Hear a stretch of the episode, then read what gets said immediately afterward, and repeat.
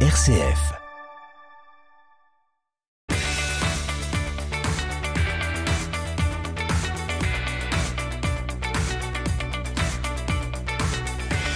Bienvenue dans votre chronique sportive RCF Sport comme chaque lundi midi 15 sur les ondes de RCF Cœur de Champagne dans votre bloc-notes. L'occasion dans ce bloc-notes, dans cette chronique de revenir sur les derniers résultats de vos clubs près de chez vous, que ce soit en football avec le Stade de Reims et le Racing Club d'Épernay Champagne, mais aussi eh du hockey sur glace avec les Gaulois de Châlons-Champagne et enfin en basket avec le Champagne Basket.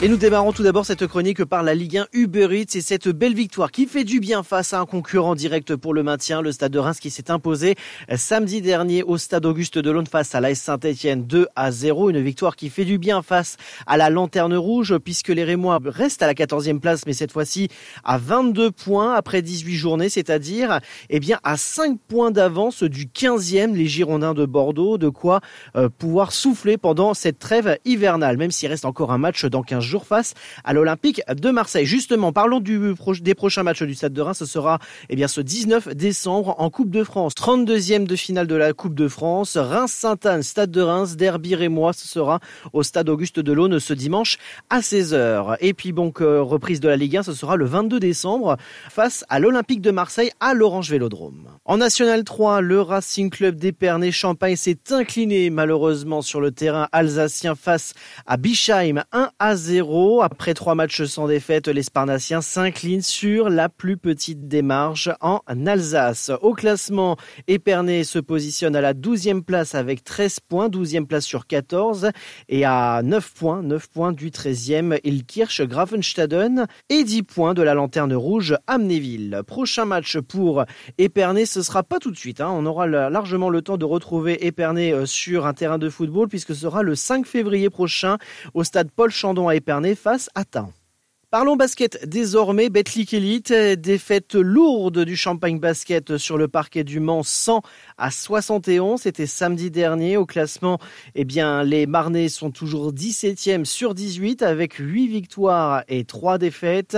Et la lanterne rouge c'est Cholet avec le même nombre de défaites et de victoires, 8 victoires et 3 défaites. Prochain match pour les hommes de Séric 8, ce sera le 17 décembre 20h au Palais des Sports Pierre de Coubertin de Châlons-Champagne face à l'équipe d'Orléans avant de recevoir le 23 décembre au complexe Renétis à Reims, eh bien son concurrent direct pour le maintien, l'équipe de Cholet.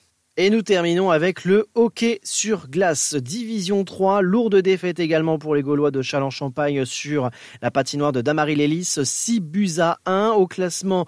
Eh bien, les Chalonnais sont avant-derniers de leur poule C de Division 3 avec seulement 10 points, mais à 8 longueurs d'avance de la lanterne rouge Luxembourg. Prochain et dernier match de l'année 2021, ce sera ce samedi 18 décembre à domicile à la patinoire Cité Glace de Châlons-Champagne face à Champigny. Coup d'envoi à 18h15. N'oubliez pas l'actualité des Gaulois de Châlons-Champagne à retrouver sur la page Facebook du Hockey Club Chalonnais. C'est ainsi que nous clôturons cette chronique RCF Sport. Merci de nous avoir suivis de votre fidélité. Toute l'actualité du sport près de chez vous à retrouver également sur la page Facebook et Twitter du Sportiplex très bonne semaine à tous.